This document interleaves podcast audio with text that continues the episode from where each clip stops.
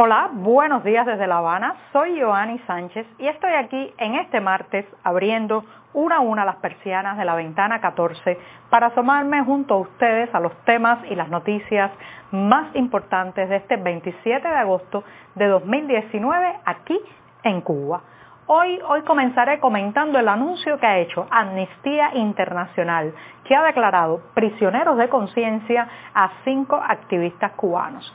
Por otro lado, una reflexión periodística. ¿Qué pasa cuando el fake news o el bulo es promovido y difundido por la propia prensa oficial?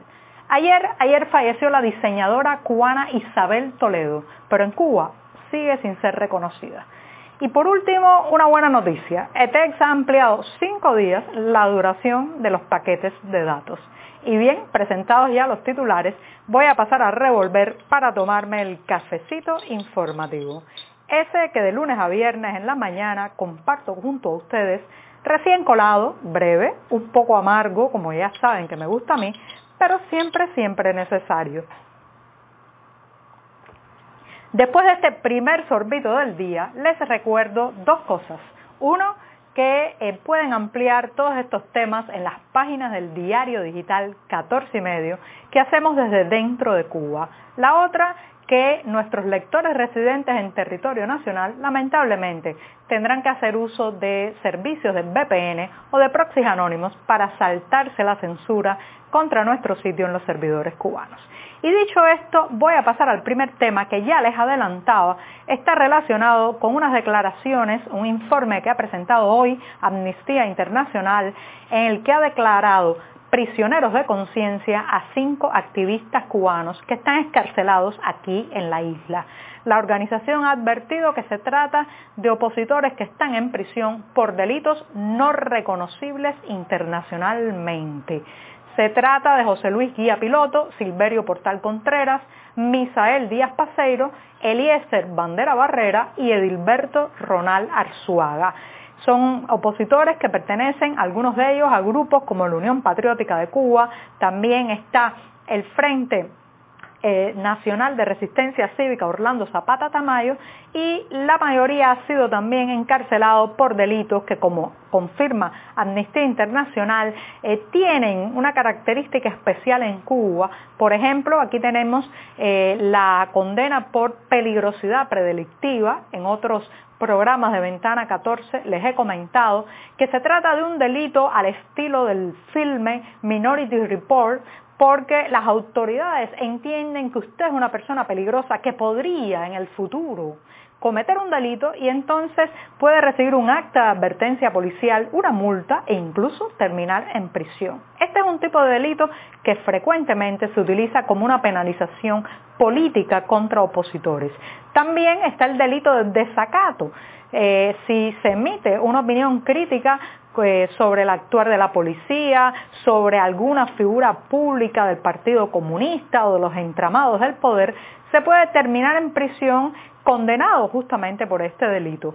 Por eso es que Amnistía Internacional advierte que se trata de figuras delictivas que muchas veces no existen en otros países y que se utilizan en esta isla para evitar condenar a la persona por un claro y directo delito de conciencia o delito político. De esa manera las autoridades, la Plaza de la Revolución, intenta limpiar un poco su rostro represivo, pero lo cierto es que no engaña a nadie, porque todos sabemos que muchas veces detrás de estos delitos comunes se esconde se esconde un eh, claro castigo de orden político y de conciencia. Estos nuevos cinco presos políticos que se agregan a la lista, prisioneros de conciencia, eh, pues eh, recibirán ahora mayor atención pública de la comunidad internacional, pero ojo, por regla general, las autoridades cubanas desoyen o hacen oídos sordos a estos pronunciamientos de Amnistía Internacional y de otros organismos internacionales.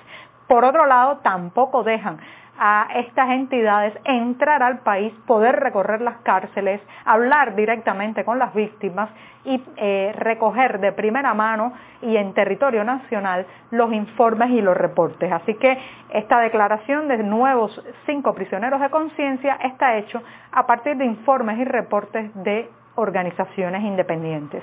Y bien, dicho esto, me voy rápidamente al segundo tema que ya les decía está relacionado con el fake news. El fake news es señoras y señores, el bulo, la mentira de toda la vida.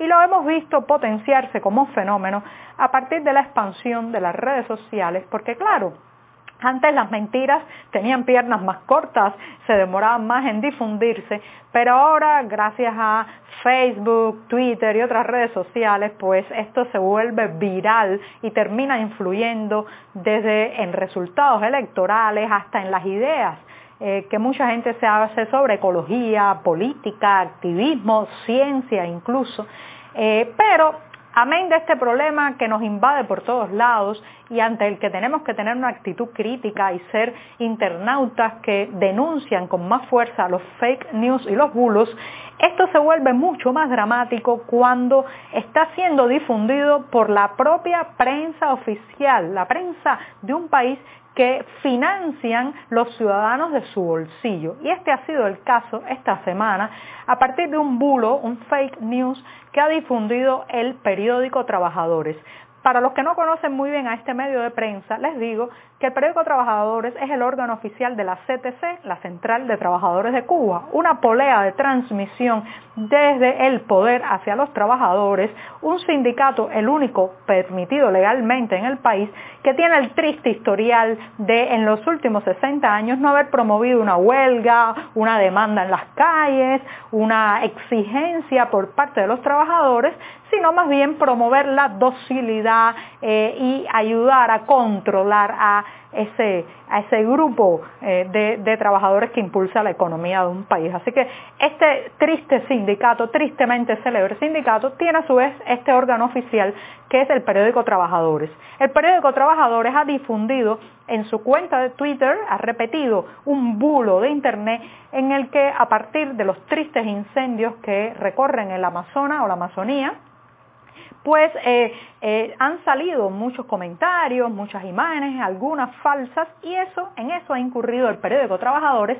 porque ha puesto eh, imágenes de incendios donde se ven koalas, sí, koalas, este, el animalito tan bonito de Australia, se ve un koala que supuestamente, según trabajadores, es una imagen tomada en la Amazonía, se ven también orangutanes que tampoco hay allí, en fin, un bulo absoluto eh, que todavía si usted se acerca al timeline de Twitter de trabajadores verá allí esta pifia mayúscula. Me pregunto, uno, ¿retirarán el tweet? Dos, ¿pedirán disculpas? Lo de disculpas lo dudo porque tienden a ser bastante arrogantes en reconocer sus errores. Por otro lado, trabajadores se sustenta con el dinero nuestro, de eh, los trabajadores que pagan sindicatos, de los cuentapropistas que pagamos impuestos. Entonces, ¿hasta qué, hasta qué punto tenemos el derecho a reclamar que eh, se compruebe muchísimo mejor la información y sobre todo que en nombre de campañas políticas no se pase por alto la objetividad, la veracidad de un dato que se publica. Eh, si los niños cubanos se acercan por estos días a las páginas de trabajadores, pensarán, pensarán que los koalas habitan en la Amazonía. Y bien, me voy rápidamente al tercer tema, que es un obituario. Lamentablemente ayer hemos conocido la noticia de la muerte de la diseñadora cubana Isabel Toledo, que murió a los 59 años víctima de un cáncer después de llevar años ya lidiando y luchando con la enfermedad. Eh, la muerte de Toledo eh, deja también muchas reflexiones, no solamente sobre su talento, eh, sino también sobre eh, los silencios, los silencios que se han hecho en la historia cubana, en los medios oficiales cubanos, en muchos sectores eh, obviando y multiplicando por cero a esos cubanos talentosos que han logrado tocar las cumbres de sus profesiones en otras partes del mundo. Eh, nació en 1960 en Camajuaní, Villa Clara, con el nombre de María Isabel Izquierdo. Eh, fue muy conocida especialmente a partir de que en 2009 pues eh, eh, Michelle Obama en la investidura de Barack Obama llevó un vestido de eh, Isabel Toledo, un vestido que, bueno, pues se volvió bastante famoso en las redes sociales en ese año. Y bueno, ese fue uno de los momentos en que la diseñadora cubana brilló más, pero también ha tenido una carrera profesional muy llena de premios, reconocimientos, talento, un sello propio a la hora de diseñar, eh, especialmente porque ella comenzó desde muy abajo, empezó cosiendo como costurera, eh, cuando tuvo que salir de Cuba siendo una adolescente, eh, pues trabajó de costurera para ganarse la vida. y es una pena tremenda que la obra de Isabel Toledo no se estudie en las escuelas de diseño cubana no se le promueva más. Ayer en los medios nacionales no se haya dicho nada sobre su fallecimiento. Porque esto al final es una amputación de la cultura. Esto al final nos quitan una parte eh, de lo que nos pertenece, de lo que tendríamos que sentirnos orgullosos. Así que buen viaje Isabel y espero, espero que un día tu nombre resuene en las facultades de diseño cubana y también en la prensa, en las calles y por qué no, que esté labrado en un monumento en algún lugar de tu Camajuaní natal. Y bien, rápidamente una buena noticia, después de muchas quejas, demandas, exigencias de los clientes del monopolio estatal de Texas por el mal, el mal servicio eh, que eh, pasó, o sea, que se vivió este fin de semana, esto no es nuevo, Texas y mal servicio casi que son sinónimos, pero este fin de semana hubo un agravamiento de los problemas para conectarse. Y Texas ha decidido dadivosamente eh, darnos cinco días adicionales para el vencimiento de los paquetes de navegación web desde los móviles que los clientes hayamos comprado y que bueno no, haya, no hemos podido gastar bien por el tema justamente de las interrupciones. Es curioso que Texas eh, da este paso y permite que los paquetes de datos se extiendan un poco más, pero no responde absolutamente nada de la demanda que lleva semanas, meses haciendo arder las redes sociales y es que bajen los precios de Internet. Etexa, escucha y responde, por favor.